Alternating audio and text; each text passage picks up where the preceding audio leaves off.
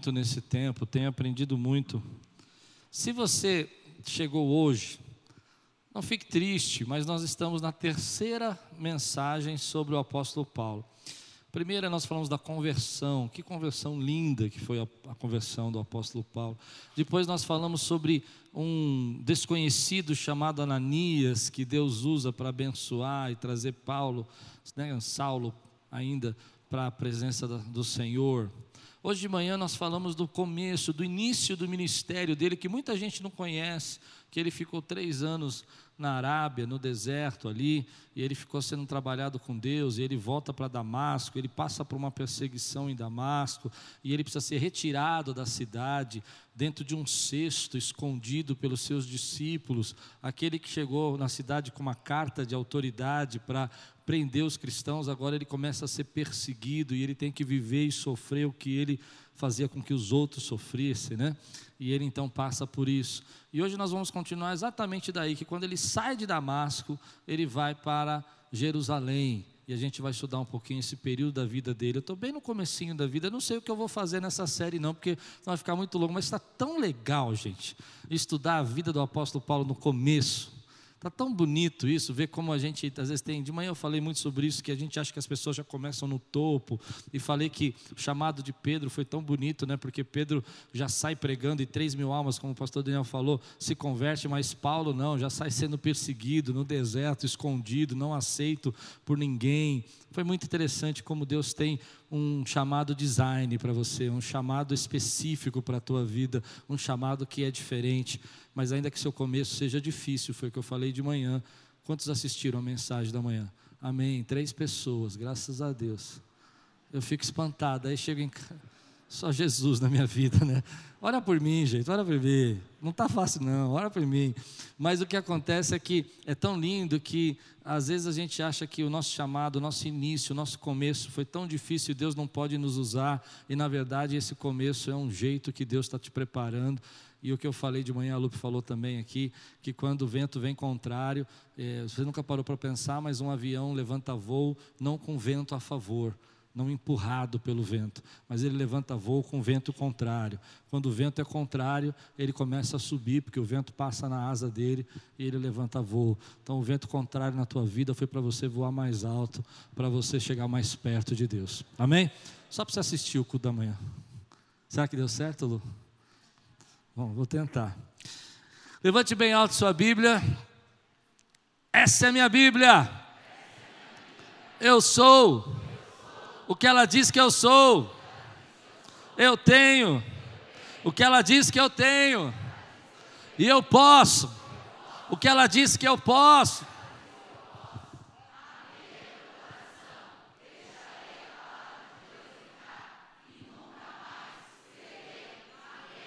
Amém. Glória a Deus. Atos capítulo 9, versículo 26 a 30.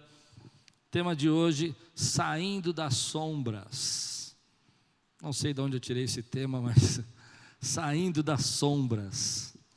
Atos 9, 26 diz assim: Estão prontos, irmãos? Amém. Essa água é sua, Lu? Do pastor Daniel, não quero, não, porque. Atos 9, 26. Vocês vão rir. Hoje vocês estão muito tensos, eu estou sentindo. Você pode dar risada um pouquinho? Aí, forçada, mas deu, tá vendo? Atos 9, 26. Quando chegou a Jerusalém, tentou reunir seus discípulos. Presta atenção aqui, olha que interessante. Paulo já está com mais ou menos três anos e pouco, um pouco mais de conversão, quase quatro. Quando chegou, ele saiu fugido, lembra que eu te contei? Desceu do muro de Damasco, foi fugido no cesto. Quando chegou a Jerusalém, tentou reunir-se aos discípulos, mas todos estavam com medo dele, não acreditando que fosse realmente um discípulo. Então Barnabé levou aos apóstolos e contou como com caminho Saulo vira o Senhor, que lhe falara e como em Damasco ele havia pregado corajosamente em nome de Jesus. Assim Saulo ficou com eles e andava com liberdade em Jerusalém, pregando corajosamente em nome do Senhor. Falava e discutia com os judeus de fala grega, mas estes tentavam matá-lo. Sabendo disso, os irmãos o levaram para Cesareia e o enviaram para Tarsos. Vamos orar? Senhor, fala conosco nessa noite, traz a tua palavra ao nosso coração. Eu oro para que cada um de nós aqui possamos receber força, graça, em nome de Jesus. Possamos, Senhor, nesse tempo ter revelações, entendimentos, visões do que o Senhor tem para nós. E que seja um tempo, Senhor, de sermos fortalecidos no Espírito, em nome de Jesus. Amém. Você imagina então esse começo do apóstolo Paulo, como foi difícil para ele, que eu estava contando para vocês. Ele perseguido, três anos no deserto, então ele vai para Jerusalém. E a Bíblia diz que quando ele chega em Jerusalém, ele está entrando lá, logo no versículo 26, que eu queria que você prestasse muita atenção nesse versículo. Quando chegou a Jerusalém, tentou reunir-se aos discípulos. O que, que você entende desse versículo? Que ele tentou se chegar à igreja, ele tentou chegar perto dos irmãos daquela época, ele tentou chegar perto deles. Mas quando ele chegou perto deles, começou o pessoal a pensar assim: esse camarada aí é espião. Esse camarada aí, ó, não sei não, esse negócio dessa conversão, que viu uma luz, que começou a entender sobre Jesus e que ele agora é pregador. Olha, é melhor a gente ficar fora desse cara. É melhor a gente não dar oportunidade para ele, não e ele vai ficando meio perdido ali. Perdido porque, parecido com a história de Moisés, ele não pode mais, como Moisés não podia voltar para os egípcios, ele não pode voltar mais para os judeus, porque os judeus não aceitam mais, porque ele agora prega o evangelho e os judeus já queriam matá-lo em Damasco. Ele também não pode se associar aos cristãos, porque os cristãos daquela época não acreditavam na conversão dele. Além do que, dizem os historiadores, eu acho isso muito forte, é que muita gente que conhecia Saulo sabia como ele era terrível, e muito provavelmente algumas pessoas da sua família, da família desses cristãos, tinham sido arrastados por Saulo para serem mortos. Então ele começa a virar uma pessoa nômade, uma pessoa solitária, uma pessoa que não tem ninguém, uma pessoa que ninguém acredita na transformação, na mudança, no chamado, no que aconteceu na vida dele. E eu vou dizer para você que eu me atraio por esse tipo de história. Eu sou uma pessoa que você tem que tomar cuidado, porque eu gosto de histórias que as pessoas têm uma grande virada, têm uma grande. É, mudança na vida. Eu gosto de histórias onde as pessoas, no começo, eu não gosto dessas histórias que as pessoas começam a falar para nós que já aconteceu tudo, que ela já nasceu perfeita, que ela não tem dificuldades, que ela não teve problema. Eu não gosto. Eu acho essas histórias, para mim, é, é fakes. Mas eu gosto de histórias quando eu vejo pessoas que passam por rejeição, passam por algum tipo de abandono, que as pessoas não acreditam nela que as pessoas não acreditam que Deus pode fazer algo na vida delas, mas mesmo assim, elas não param de lutar e não param de acreditar no que Deus tem na vida delas. Quando Deus me chamou para o ministério, eu fui extremamente é, rejeitado. Eu não gosto de falar dessa época, porque na minha adolescência eu fui um menino bastante complicado. Já até contei testemunhos aqui, quando eu vejo crianças fazendo bagunças na igreja, eu falo, relaxa que vai ser pastor. né? Mas algumas pessoas, quando viram, ah, e foi interessante que naquela época, perdoe contar esse testemunho rápido aqui, mas naquela época eu era esse menino agitado e que não acreditava em muita coisa, e bagunceiro, e, e bagunceiro, vai resumindo, vai, não quero falar do meu passado agora não. Mas o que eu quero falar é o seguinte: quando eu recebi o batismo do Espírito Santo, foi um negócio muito incrível para a minha vida, porque eu nem sabia que existia isso. E eu estava orando em casa, eu recebi aquela visitação do Espírito Santo e comecei a chorar e comecei a falar em línguas.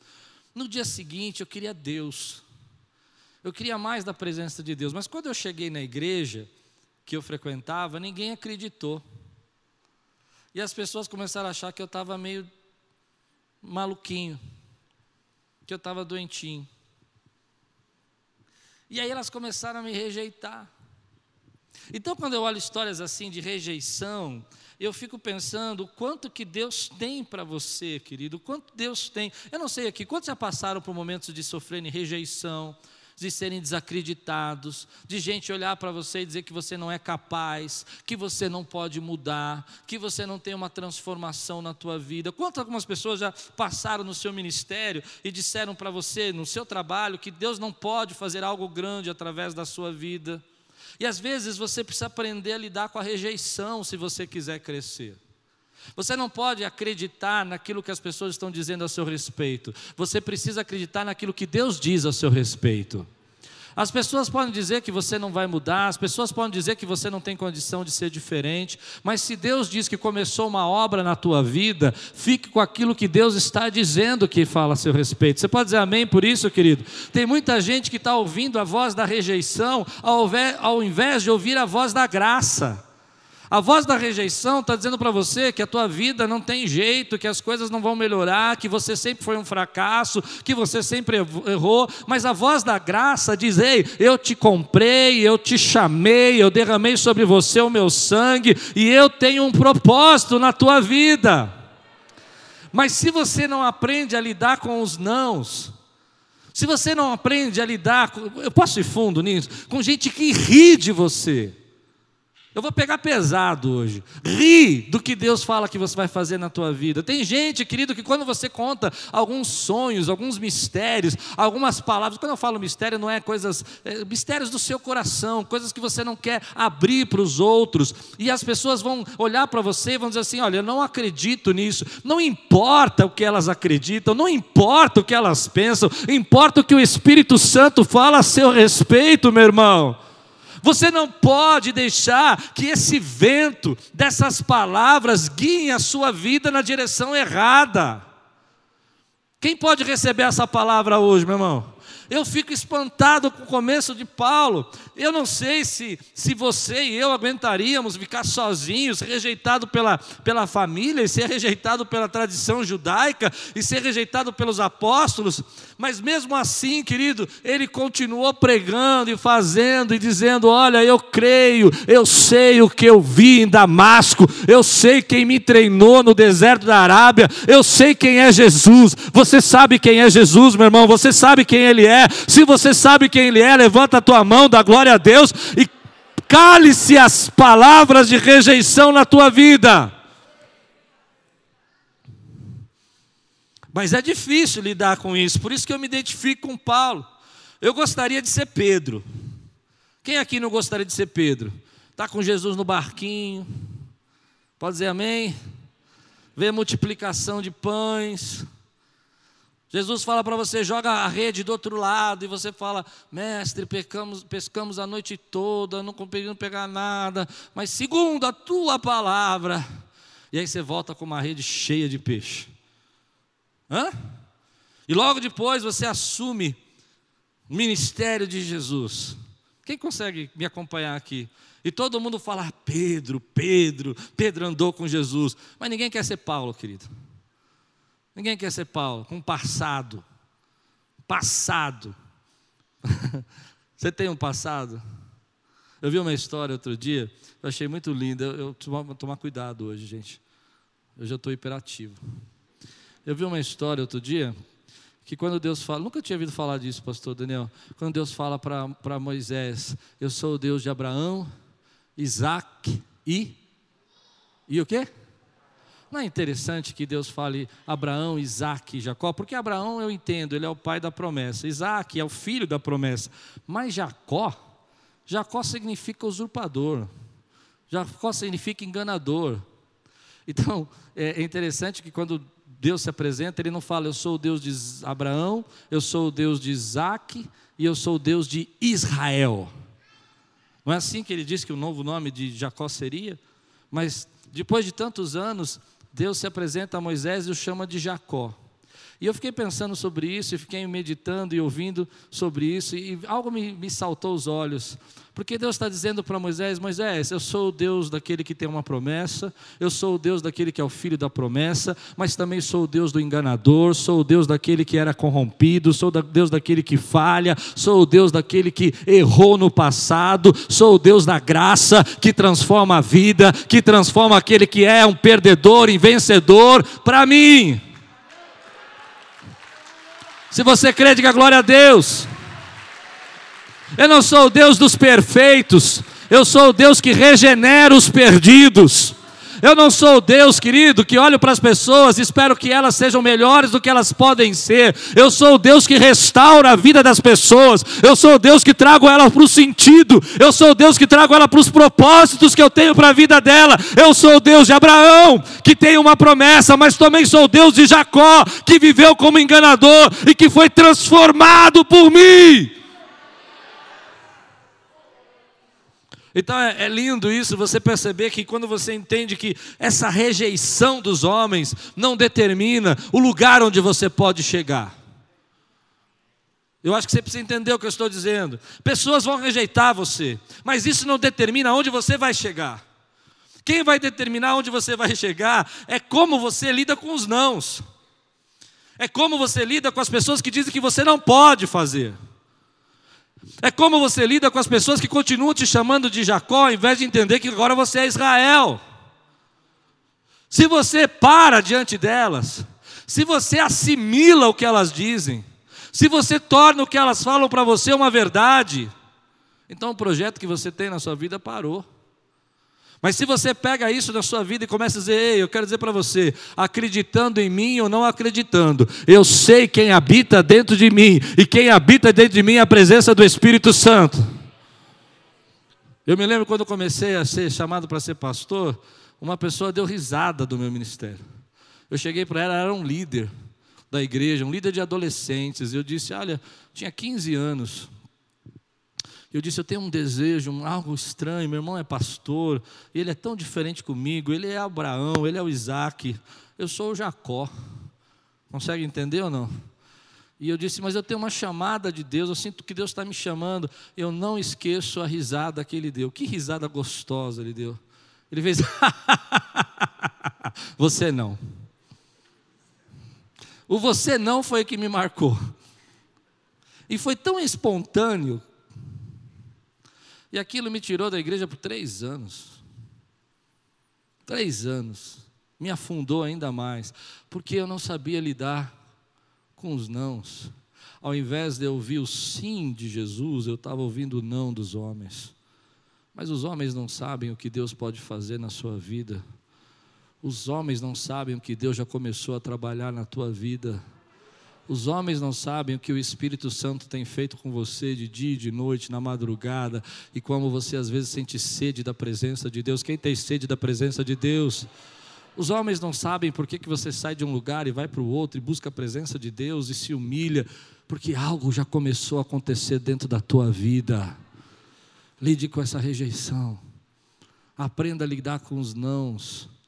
Às vezes nós temos 50 pessoas dizendo sim e na minha época, dessa adolescência, eu tinha muita gente dizendo sim. Minha mãe, meu pai, outras pessoas que sabiam que eu era um menino jacozinho, mas que Deus tinha feito algo.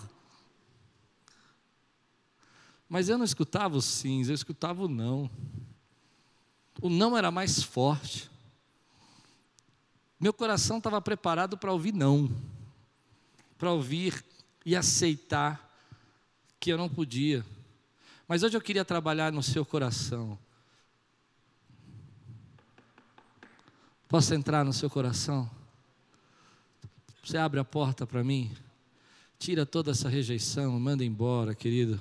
Porque os homens não sabem o que Deus está fazendo na sua vida e eles não têm capacidade para saber. Levante sua mão e diga assim: Senhor, pode usar a minha vida. Lidar com a rejeição, lidar com a frustração, aprender a pregar, mesmo quando as pessoas não aceitam. Eu acho interessante isso, porque os discípulos não aceitaram, os judeus estavam querendo matá-lo, então Paulo vai para um terceiro grupo, que era um grupo meio polêmico da época, que eram os judeus helenistas. Quem são esses camaradas? São os judeus que falavam língua grega, são judeus que nasceram, que tinham algum tipo de parentela grega. E eles eram um grupo assim, aceitos por causa da herança do pai, mas eles eram um grupo que também não eram muito aceitos pelos judeus de Jerusalém. E ele vai para cima desses homens e ele começa a pregar. Sabe por quê, querido? Ninguém pode parar o que Deus começou na sua vida. Eu creio que eu vou dizer, querido, às vezes você não percebe, mas o que Deus começou na sua vida é como uma água, sabe? Um fluxo de água que vai passando e vai passando, e onde tem pedra, ele vai arrumando um caminho novo, porque Deus não parou de operar na sua vida e o caminho está surgindo onde você não vê, e você acha que é um desvio, mas na verdade é Deus te conduzindo na direção que Ele tem. Não pare! Não pare! Não acredite nas mentiras ou nas palavras. Aprenda a lidar com as críticas. Aprenda. Quantas vezes eu vejo gente, querido, parando o ministério. Eu me lembro do pastor Anderson, ele não está aqui, está descansando, mas deve estar tá assistindo na internet. Um beijo, querido. Descansa, você precisa. Mas eu me lembro uma vez que eu coloquei, o pastor Anderson era seminarista da igreja, jovenzinho. Que dureza. E eu coloquei ele para pregar aqui no culto de quinta. E ele pregou um sermãozinho, sabe? Daqueles tipo três pontos. Eu leio o texto, esqueço o texto e nunca mais volto para o texto. Sabe esse sermão? Leio o texto, esquece o texto e, e fala um monte de coisa e tal. Mas o que me marcou foi que quando ele desceu, tinha uma irmã aqui na igreja muito dura. Aquela irmã de boca dura, sabe? Aquela irmã que fala o que acha que tem que falar, fala o que pensa, não tem empatia. E ela chegou assim na frente dele e falou: O que, pastor?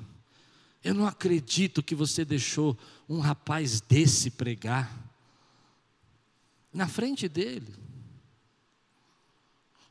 E eu fiquei envergonhado por ela e por ele. E eu disse, irmão, ele, ele é um seminarista, ele está aprendendo, ele é jovem. Falei, mas não tem condição nenhuma de pregar. Eu fico imaginando se o pastor Anderson tivesse ouvido aquela palavra e recebido. Você conhece gente que já ouviu uma palavra de rejeição e parou? Você conhece alguém que já ouviu uma palavra dura como essa e desistiu do propósito? Pois bem, Deus está preparando você para não desistir. Podem vir pedradas, podem vir acusações, podem vir crítica. Não pare de fazer o que Deus chamou você para fazer.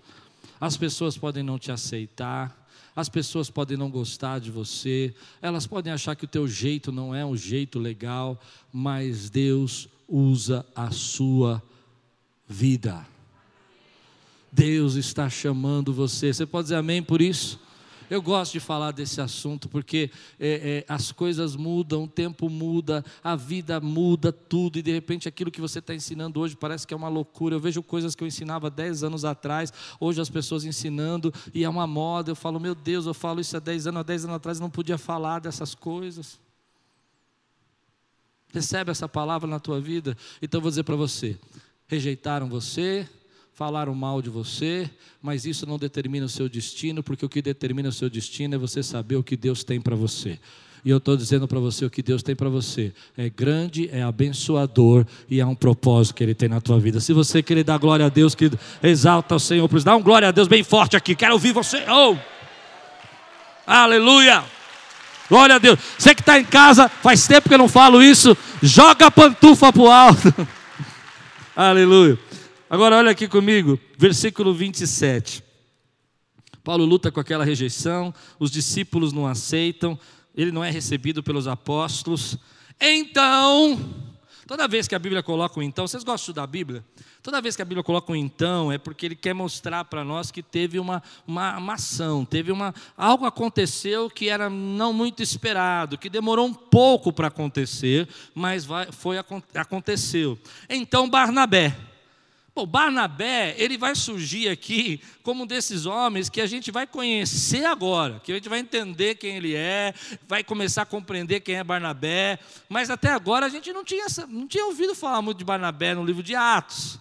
E ele surge, Barnabé, e Barnabé, e é lindo isso, o levou aos apóstolos.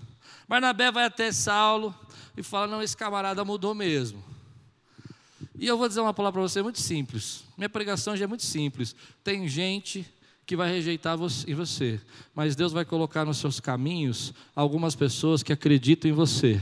Quem levanta a sua mão e recebe essa palavra? Gente que acredita em você, querido. Gente que olha para você e não te vê daquela maneira. Então Barnabé surge e fala assim: Olha, vem comigo, Saulo, que eu vou levar você até os apóstolos. Em Gálatas capítulo 1, me parece que Paulo diz lá que o único apóstolo que ele viu foi Pedro. nesse primeiro encontro. Mas ele foi, e aqui a Bíblia está dizendo que são os apóstolos. Ele vai então ser conhecido. E Barnabé vai dizer assim: Olha, eu quero ser testemunha de quem é esse camarada aqui. Deus mudou a vida dele. Vocês têm que ouvir o que Deus fez na vida dele. Vocês estão com medo dele, mas vocês têm que escutar quem ele é. Porque eu vi ele pregando.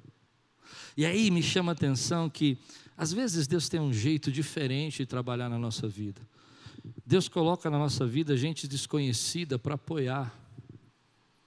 Eu acho lindo como Deus trabalha, às vezes, colocando pessoas ao nosso redor, gente que você não imagina, que vai apoiar você, que vai ajudar você.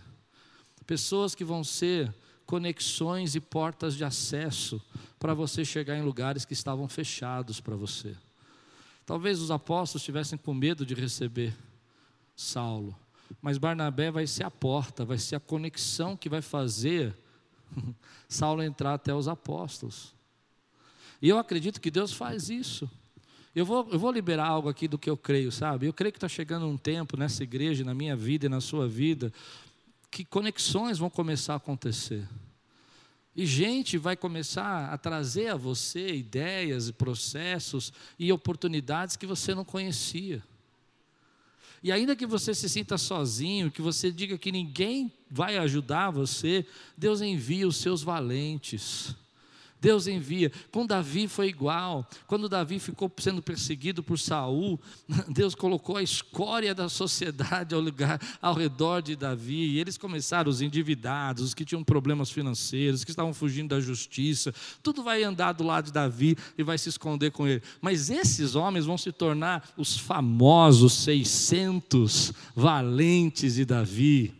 Sabe por quê? Porque Deus faz isso, Ele coloca pessoas na nossa vida, gente que você vai, que vai se encher de empatia pela sua causa. Mas você também precisa aprender a ser um Barnabé. Porque nós gostamos de ter Barnabés na nossa vida. Nós gostamos de ter pessoas que se lembram de nós e que nos ajudam, mas às vezes nós vivemos um tempo hoje que eu acredito que nós estamos um pouco egocêntricos. Eu tenho visto isso na pandemia, pessoas cobrando coisas que elas não estão dispostas a dar que elas não querem se lembrar dos outros, elas não querem ajudar, mas elas estão preocupadas com elas. Deixa eu dizer uma coisa para você. É bom ser o Barnabé na vida de alguém. É bom abrir a porta de acesso para Cristo para alguém. É bom falar de Jesus para a vida das pessoas. Você crê nisso ou não? É bom ver pessoas sendo trazidas das trevas para a maravilhosa luz.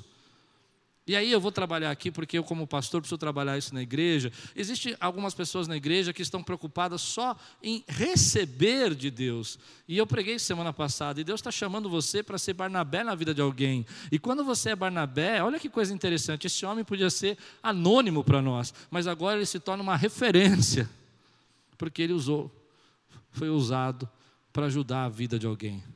Então, querido, Deus tem colocado pessoas do seu lado para você abençoar. E eu vou mais longe nisso. Tem gente que é para você falar de Jesus mesmo, e você está com medo de falar, porque se essa pessoa se converte, ela vai te dar trabalho. Aham. Uhum. Hello? Foram todos embora? Ficou alguém comigo hoje no culto? Porque o novo convertido, quando você conversa, fala de Jesus para ele, dá trabalho. Você está com preguiça de orar e falar, e você ora por mim? Fala, Jesus.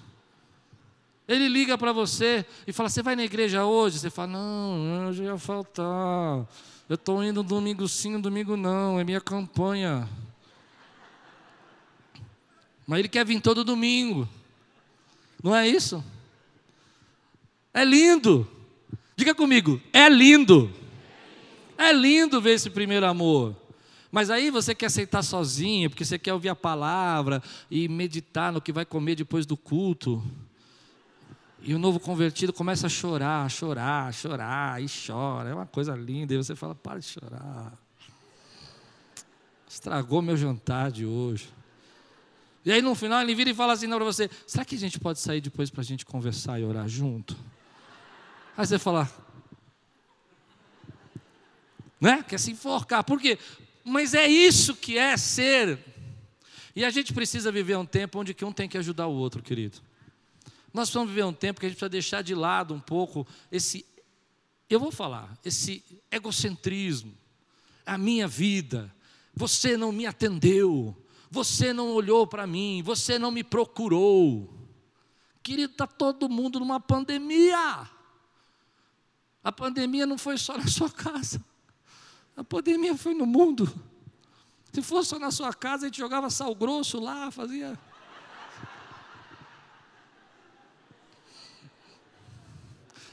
Olha o rosto da minha esposa. Eu estou me sentindo muito bem de pregar hoje. Quem recebe essa palavra hoje, querido?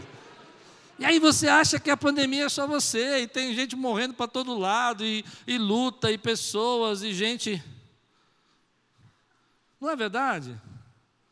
E aí você começa a dizer, não, mas é, é, voltando a meu, meu, vou voltar só um pouquinho aqui. Aí você começa a se sentir rejeitado, começa a se sentir frustrado, e você não percebe que está todo mundo segurando uma barra nesse tempo. Não estamos, irmãos? Não é difícil? É claro, às vezes é difícil, mas eu imagino aquela mãe que já trabalha em casa. Eu tenho um vizinho, gente, hoje eu estou terrível. Eu tenho um vizinho que ele mora no apartamento de baixo. Quem assiste meu podcast aqui? Vocês já viram o João? No meu podcast? Tá vendo? Vocês não estão prestando atenção. Eu, toda vez que eu vou gravar, aparece João! Não é o discípulo de Jesus, não. É uma criança que mora embaixo. E eu acho que ele tem dois ou três filhos, mas sabe o que é interessante? É que acho que as crianças estão todas em casa estudando, e acho que a esposa dele trabalha em uma área de saúde, pelo que eu entendo, e ele fica mais em casa. E o cara está ficando doido. E outro dia eu queria gravar podcast, e toda vez que eu ligava a câmera, ele! Eu desligava a câmera. Esperava um pouquinho. E aí eu fiquei pensando, gente, como tá barra para algumas pessoas enfrentar isso? Né? Ficar com seus filhos. Eu estou falando do. Esse rapaz que eu não conheço, ele não é cristão, não conheço esse meu vizinho, mas ele está segurando a onda. Tem dia que ele dá uma surtada, assim, eu escuto. Tem dia que ele vai, meu Deus, eu estou trabalhando aqui! Ele faz assim. Você já fez isso? Quem já está trabalhando em casa aqui fez isso algum dia assim? Levanta a mão, entrega, entrega, vai. Já falei que se mentir na igreja, abre um buraco, não vai direto, você sabe, na igreja mentiu. Eu estou trabalhando aqui!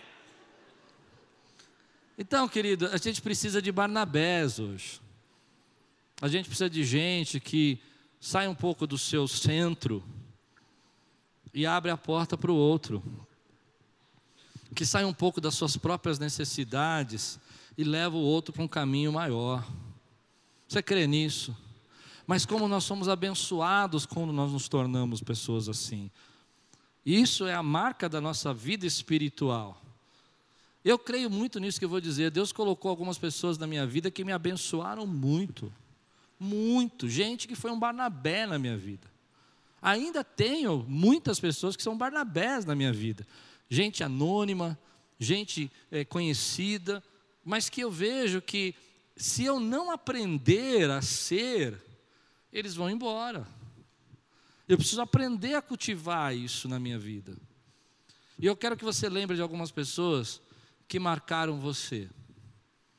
Eu quero que você pense assim em quatro ou cinco pessoas na sua história de vida que foram extremamente importantes para você chegar onde você chegou. Você lembrou delas? Quantos tem aí? Pelo menos duas ou três pessoas que foram importantes. Pode ser a professora da escola, pode ser o, ter um pastor, pode ser um colega de trabalho. O que, que eles fizeram para você? Eles te deram muito dinheiro. Foi isso? Foi isso? Não. Eles acreditaram em você. Amém? Eles encorajaram você.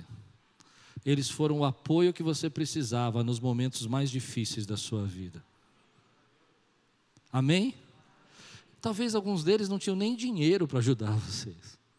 Mas eles sentaram do seu lado e falaram assim: Olha, vem aqui que eu vou te ensinar. Eu me lembro de um Barnabé que eu tive na minha vida, que foi um diretor financeiro quando eu era muito jovem, 24 anos de idade, já contei dele que ele batia a porta, gritava. Esse homem foi um Barnabé na minha vida, ele me ensinou tudo de finança.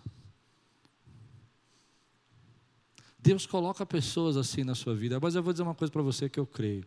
E se você crê, você recebe essa palavra agora. Deus está trazendo pessoas, conexões, que vão fazer você ter acesso àquilo que você não conhecia, a lugares que você não podia chegar Há coisas que estavam fechadas para você, há portas que estavam fechadas, elas vão abrir para você, porque pessoas vão fazer o link. Quem consegue entender isso? Quem recebe essa palavra em nome de Jesus? Pessoas vão fazer o link. Você pode dizer amém por isso? Diga comigo, Deus pode trazer as conexões, as relações que vão me promover, que vão abrir portas que estão fechadas. Tem momentos na nossa vida, eu vou correr um pouco, tem momentos na nossa vida que a gente tem essas portas fechadas, como na vida de Paulo. Você quer avançar, você quer crescer, você quer crescer espiritualmente, mas você não consegue. Você não consegue. A porta está fechada. Você não consegue entrar naquele lugar porque as pessoas não querem receber você. Mas aí vem pessoas, eu já vivi isso na minha vida várias vezes. Eu me lembro quando entrei na televisão para fazer os nossos programas na sala do pastor na TV Gospel. Eu não conhecia ninguém lá. Um irmão querido da nossa igreja aqui falou assim para mim: vamos lá conversar com eles. Eu falei, mas não conheço ninguém lá. Eu falei, mas eu conheço. Ele ligou lá e falou assim: oh, meu pastor quer tomar um café com vocês. Aí eu falei, ah, tá. Ah, traz ele aqui. Cheguei lá, a pessoa não me conhecia, olhou para mim. Falou, tem uma cafeteria aqui do lado, vamos ali, a gente conversa, toma um café. Cheguei lá e falou assim: olha, é assim, é isso aqui, isso aqui, isso aqui, isso aqui. Eu só olhando, pensando no meu coração, eu pensava assim: o que, que eu estou fazendo aqui? O que, que eu vim aqui? E na hora eu falei assim: olha, o que eu quero, que eu posso aqui fazer com esse programa é um valor que era um quinto do valor que ele me propôs. Um quinto. Pega aí o número que você pensou, divide por cinco. Ele falou: não, não, isso não. Não. Você consegue começar em dez dias? E nós ficamos dois, 200 programas lá, por causa de uma conexão. Deus está trazendo conexão na sua vida. E eu quero declarar isso, se você crê, agora é para glorificar de pé. Cadê as irmãs do chapéu? Vieram hoje? É para é glorificar. Essa igreja vai ser a conexão de Deus na tua vida para você chegar naquilo que Deus planejou para você. Se você crê, glorifica de pé, adalta ao Senhor, exalta ao Senhor, Somos uma igreja de Barnabé. Você crê nisso, meu irmão? Você e eu somos uma igreja de Barnabé. Dá um grande glória a Deus, exalta o Senhor aqui. Oh! Aleluia! Eu sinto no meu espírito, Diego, está chegando conexões novas. Aleluia. Aleluia. Pode sentar, querido. Pessoas vão se lembrar de você. Olha o que vai acontecer. Agora eu vou precisar mudar de texto. Abre comigo Atos capítulo 11, versículo 25 a 26. Atos 11, 25 a 26. Porque o texto, ele para aqui, né, quando Barnabé apresenta ah, para os apóstolos, e depois ele começa a falar sobre a igreja, sobre Pedro. É isso que vai acontecer. Mas se você ler o texto comigo aqui, deixa eu só voltar um minuto aqui no texto de 9, eu leio, não precisa abrir não. No texto 9, ele fala, fala que os irmãos helenistas estavam, de fala grega, estavam tentando matá-lo. Sabendo disso, os irmãos levaram para Cesareia. Cesareia é a cidade que Herodes criou, que é uma réplica de Roma, na beira do mar, assim, uma cidade linda. Levaram, que é uma cidade portuária, levaram eles para lá e de lá ele partiu para Tarso e Paulo vai agora para Tarso. Esse é o começo do ministério. Três anos na Arábia, um tempo que ele fica em Damasco, um tempo que ele fica em Jerusalém, perseguido em Damasco, saindo pelo muro, perseguido em Jerusalém, e agora ele vai ser levado para Tarso. E olha o que vai acontecer em Tarso, capítulo 11, para a gente entender agora essa parte. Capítulo 11, versículo 25 e 26. Então Barnabé foi a Tarso procurar Saulo mas perceba, e quando encontrou, levou para Antioquia. Assim, durante um ano inteiro, Barnabé e Saulo se reuniram com a igreja, ensinaram muitos, e Antioquia os discípulos foram para a primeira vez chamados cristãos. Paulo fica mais dois anos em Tarso, dois anos lá. A Bíblia não fala que ele ficou pregando, a Bíblia não fala o que aconteceu. O que a Bíblia fala é que ele fugiu de Damasco, fugiu de Jerusalém e ele vai voltar para a cidade natal dele, ele vai voltar para a origem dele. E lá ele vai ficar dois anos ali trabalhando, provavelmente fazendo tendas e vivendo ali na cidade natal dele. Dois anos de espera. Se você contar, desde o começo do ministério dele, são cinco anos ou mais, ou seis anos praticamente, que ele está sendo perseguido no deserto e esperando no anonimato, sem poder fazer muita coisa. E eu quero falar com você sobre espera. Nós não gostamos muito quando Deus nos faz esperar. Esse ano eu fiquei bravo, gente. Bravo. Eu tinha feito um projeto na minha cabeça que esse ano a gente acabava arquibancada. Estava. Esse ano acaba essa reforma. Jesus é bom. Vamos fazer o banheiro e já começa aqui bancada e é só alegria. Acabou. O tempo de cantar chegou. e aí eu volto da Índia, fecha tudo, pandemia. E Deus fala: espera. Como é duro lidar com espera. Como é duro você lidar com rejeição seguido de espera. Onde as pessoas falam para você assim: olha, ainda não é a tua hora. Como José no Egito, que depois tem o sonho, né? Do copeiro interpreta os sonhos, você fica imaginando que ele vai ser imediatamente chamado para falar com o faraó e passa mais dois anos. Tem gente que está esperando algo de Deus aqui? Levante a mão aqui.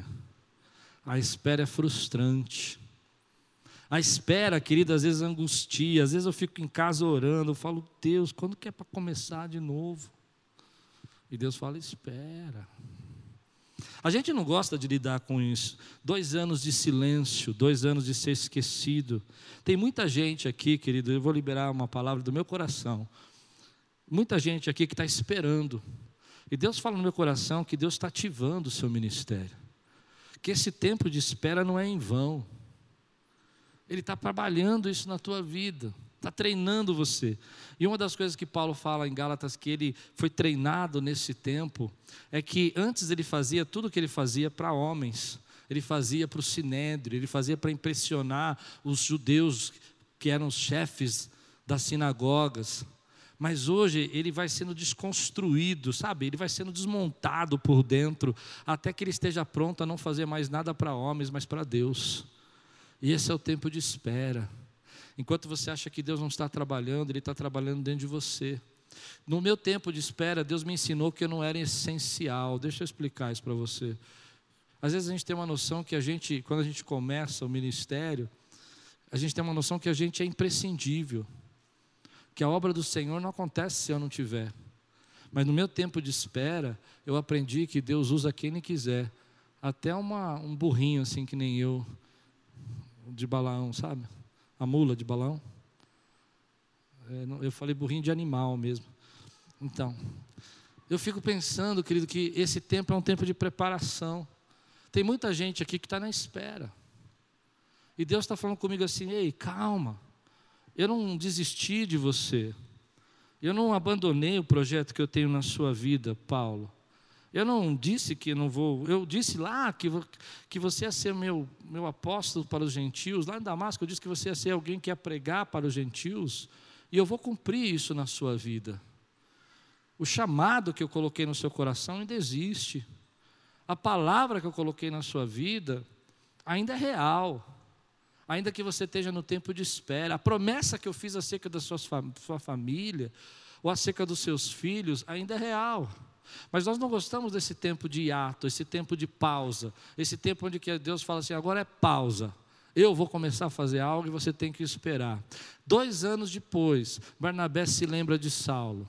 Está pegando fogo, um avivamento em Antioquia. As pessoas se convertendo, fazendo fila para entrar na igreja. Um dia eu vou ver isso. Amém? Gente chegando de todos os lados, e eles precisam de gente, eles precisam de pessoas, eles precisam de pessoas que possam ser instrumentos de Deus. E Barnabé fala: quem que a gente podia chamar? Saulo. Saulo está lá em Tarso. Está lá em Tarso. E aí é o tempo de sair das sombras. Assim como tem tempo de espera, tem o tempo de sair das sombras. Você não pode se acomodar no teu tempo de ficar escondido. Tem gente que se acomoda nesse tempo. Eu vejo aqui na pandemia que tem pessoas que vão se acomodar. Elas não vão querer ir na igreja mais presencialmente. Vão ficar escondidas. Mas o que Deus tá, me, chama a atenção é que quando Barnabé lembra dele, eu imagino assim, essa é a versão atualizada e revista Klaus Piragini, eu imagino ele chegando, Barnabé em Saulo, Barnabé, chegando, Saulo fala, oh, quanto tempo, meu amigo. Ele diz, que bom te ver. Naquela época podia abraçar, aí eles se abraçam. Aí Saulo fala: senta aqui, senta aqui, conta para mim. E Barnabé fala assim: Você sabe o que está acontecendo em Antioquia? Você tá, sabe o que Jesus está fazendo lá? Saulo falou: Não, não, não recebi. O, o, a internet essa semana aqui não funcionou em casa. Eu não, também não estou seguindo, bloqueei as redes sociais, estava cansado. E aí, Barnabé fala assim: Olha, deixa eu dizer para você o que está acontecendo. Deus está trazendo um avivamento incrível lá. E nós precisamos de você. E nós precisamos da sua ajuda. E aí é o tempo de Saulo sair das sombras. E o que me espanta é que imediatamente Saulo levanta e vai com Barnabé. Meu querido, se você está no tempo de espera, saiba que Deus não esqueceu de você. E quem lembrou Barnabé que Saulo estava lá foi o Espírito Santo. Porque o livro de Atos é o livro de Atos do, do Espírito Santo. Amém, querido? As pessoas chamam de Atos dos Apóstolos, mas eu não gosto desse nome, eu gosto de Atos do Espírito Santo. E esse é o ato do Espírito Santo de lembrar Barnabé. Por isso eu estou dizendo para você que mesmo que você esteja no tempo de espera, a gente vai lembrar de você, a gente vai dizer, eu vivi uma situação muito engraçada uma vez aqui na igreja, um testemunho meu. Eu estava aqui e eu recebi uma ligação de uma pessoa lá de Santiago, no Rio Grande do Sul. Eu nem sabia que o Brasil tinha uma cidade chamada Santiago, pensei que isso era só no Chile. E a pessoa me liga e fala assim: Pastor Klaus, sotaque né, do Rio Grande do Sul, é, nós queremos que você venha para cá pregar. Eu falei: Aonde é? Rio Grande do Sul, Santiago. Eu falei: Confundiram com meu irmão. Meu irmão é de Curitiba, né? Falei: Então, eu sou o pastor Klaus, não o pastor Pascoal. Não, mas é o pastor Klaus. Aí ele falou: Não, porque a gente ouviu falar do senhor e tudo mais, e um amigo em comum disse que o senhor é uma benção, a gente queria que o senhor viesse para cá. Aí eu fui olhar no Google Maps onde era, era 200 quilômetros do Uruguai. Falei: Vou nada, vão me sequestrar lá. Sair alguma coisa que querem me levar embora. Mas porque um amigo tinha falado de mim, percebe a conexão? Alguns dias depois eu estava em Santiago, Rio Grande do Sul, pregando. Quatro dias, num congresso de 500 jovens lá. E eu fico pensando, querido, que às vezes a gente acha que está esquecido, mas Deus não esqueceu de você. Você acha que o tempo de pausa está demorando muito, mas Deus tem a hora certa de chamar você, querido. Você recebe essa palavra na sua vida, querido? Então Barnabé chega lá e fala: Paulo, vamos para Antioquia, que Antioquia está pregando fogo, a gente precisa de você. E na mesma hora, ele aceita o chamado sem medo. E eu quero terminar falando isso para você. Muitos de nós temos medo de falhar. Hello? Muita gente tem medo de falar. Você já imaginou depois de ser perseguido duas vezes, ter que ter saído fugido de duas cidades, ser rejeitado pelos apóstolos, ser rejeitado pelos discípulos, ser rejeitado pelas pessoas, você não teria medo de falhar? Ter ficado escondido por dois anos, ter ficado três anos esperando a poeira baixar no deserto. Eu vejo que tem muita gente que tem um grande chamado de Deus, mas ela não se permite errar. Hoje eu quero falar um pouquinho com as pessoas que têm medo de falhar e que por isso não pode avançar. Vou dizer uma palavra para você: você precisa se permitir. Posso repetir? Você precisa se permitir. Você precisa se permitir. Porque aquilo que você vai conquistar, você não vai conquistar por mágica. Você não vai conquistar por acaso. Se você quer gerar filhos, você precisa engravidar. Se você quer gerar sonhos, você precisa engravidar desses sonhos.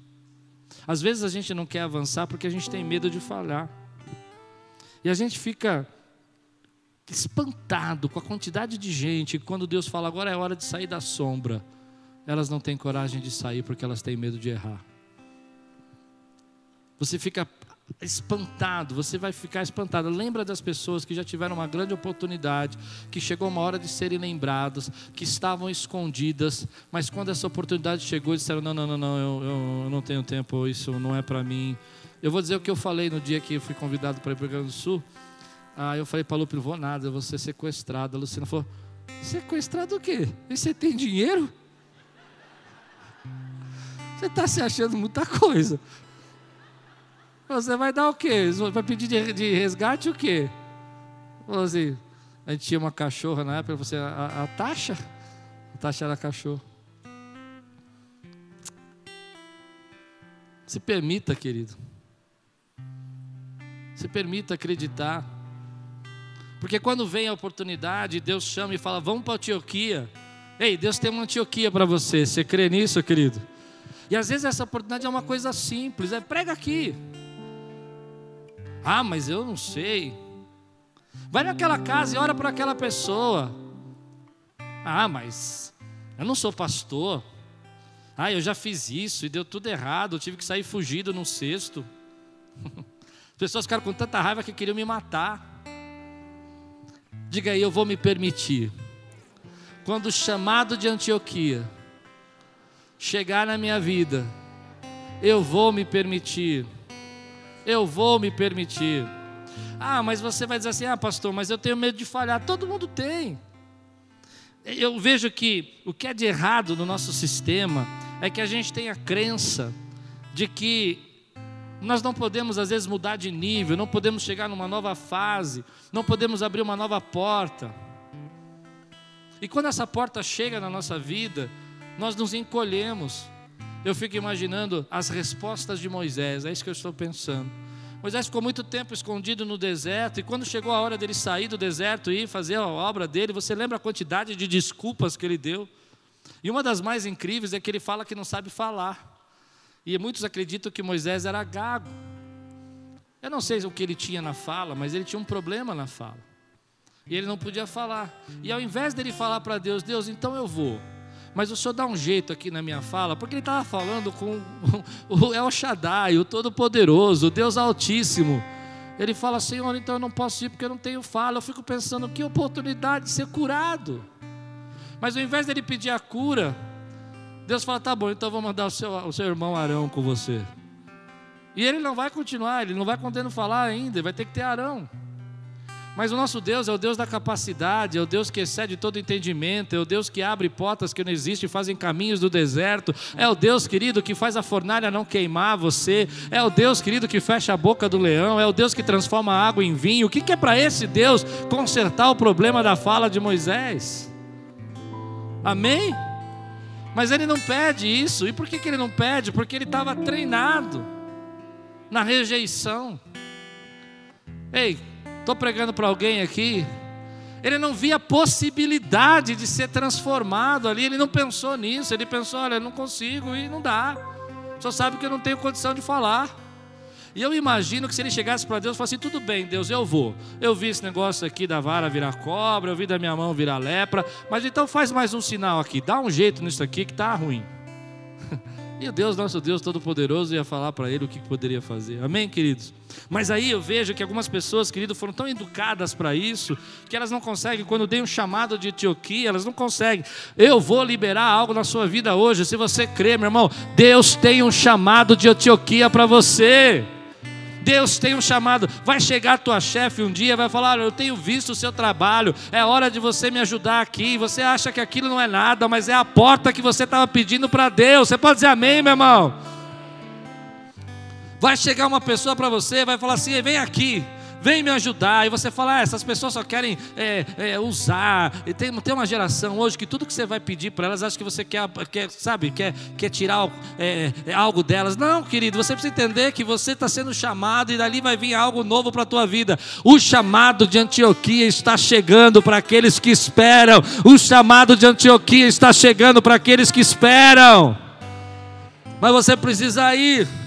E a gente tem tanto medo de errar que quando chega esse chamado, a gente começa a dizer: ah, eu não sou merecedor disso, eu não, eu não sei, eu não tenho o treinamento necessário, eu já tentei, já deu errado e não funciona. Simplesmente, eu preguei semana passada, eu acho. Simplesmente vai. Quem pode dizer comigo aí? Simplesmente vai. Deixa Deus fazer. Deixa Deus fazer. Deixa Deus fazer. Deixa Deus fazer. Você vai dizer comigo assim: Eu vou. Quando o meu chamado chegar, quando a Antioquia precisar de mim, eu estarei pronto. E Paulo vai para lá, querido. E ali vai ser o start realmente do ministério dele. Dali de um tempo depois começa, eles vão ser ordenados para fazer as viagens missionárias e eles vão, vão ser designados Paulo e Barnabé para começar a rodear ali as, as cidades e pregar o Evangelho.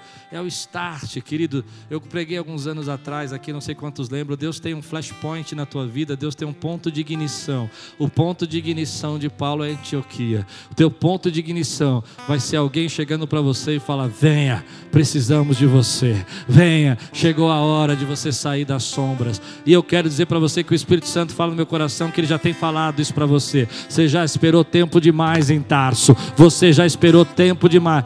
Meu querido, eu preguei semana passada, eu estou repetindo aqui, acho que você precisa ouvir de novo. Tem há coisas que já acontecem na nossa vida que são mais rápidas do que a nossa percepção. Lembra disso que eu preguei ou não?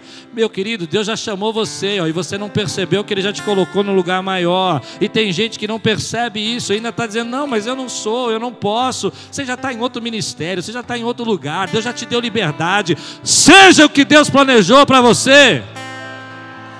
Seja o que Deus planejou para você. De manhã, de manhã, eu preguei sobre isso, pastor, mas você não sabe do meu passado, você não sabe do meu início, o teu começo, o teu passado, o que aconteceu no teu velho homem, não interfere o que Deus está fazendo na tua vida hoje. Ele tem um chamado para você, um chamado de Antioquia. Eu quero ser na tua vida um Barnabé dizendo assim: vem comigo para Antioquia, a Antioquia chamada Quírios, e vamos levar a palavra de Deus nesse tempo, meu irmão. Vamos compartilhar o que Deus está fazendo no nosso meio. Ah, mas eu não posso. Pode. Ah, mas eu sou muito jovem. Não é.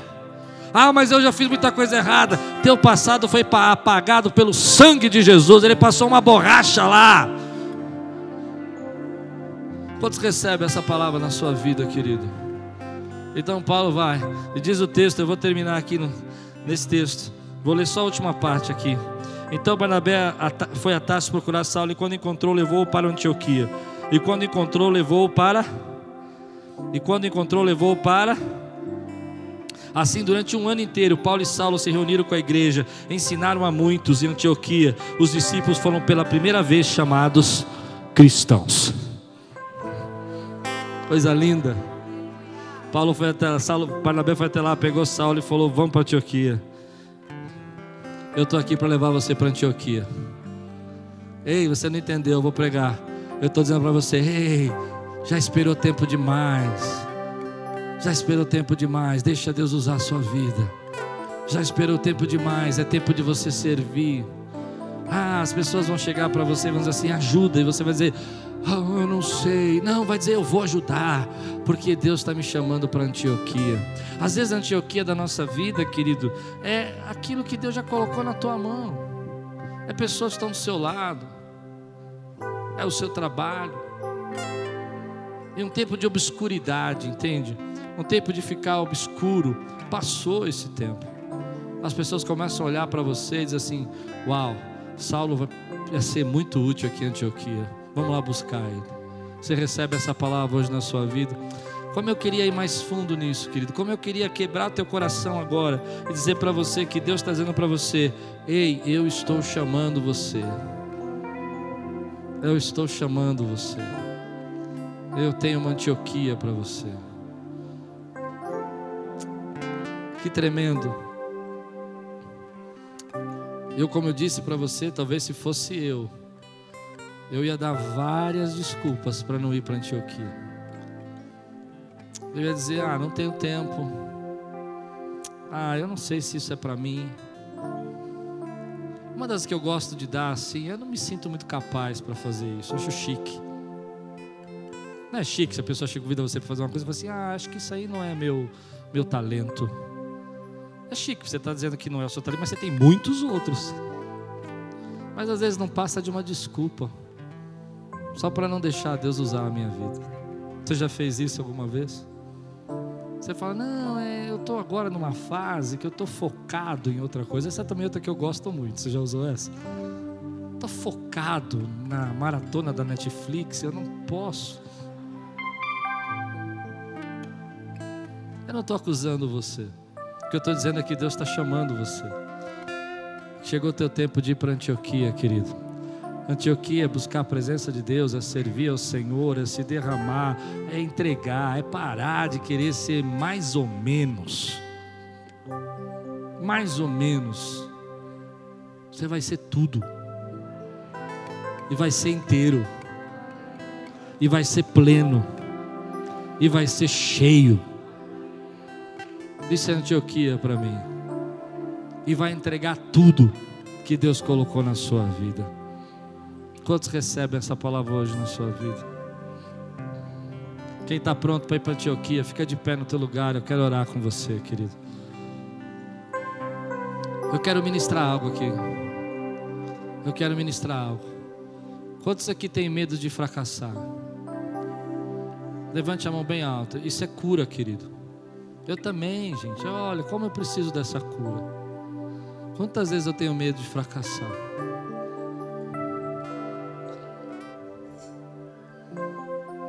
Se você tem medo de fracassar, levante sua mão e diga assim: hoje, Deus está me curando.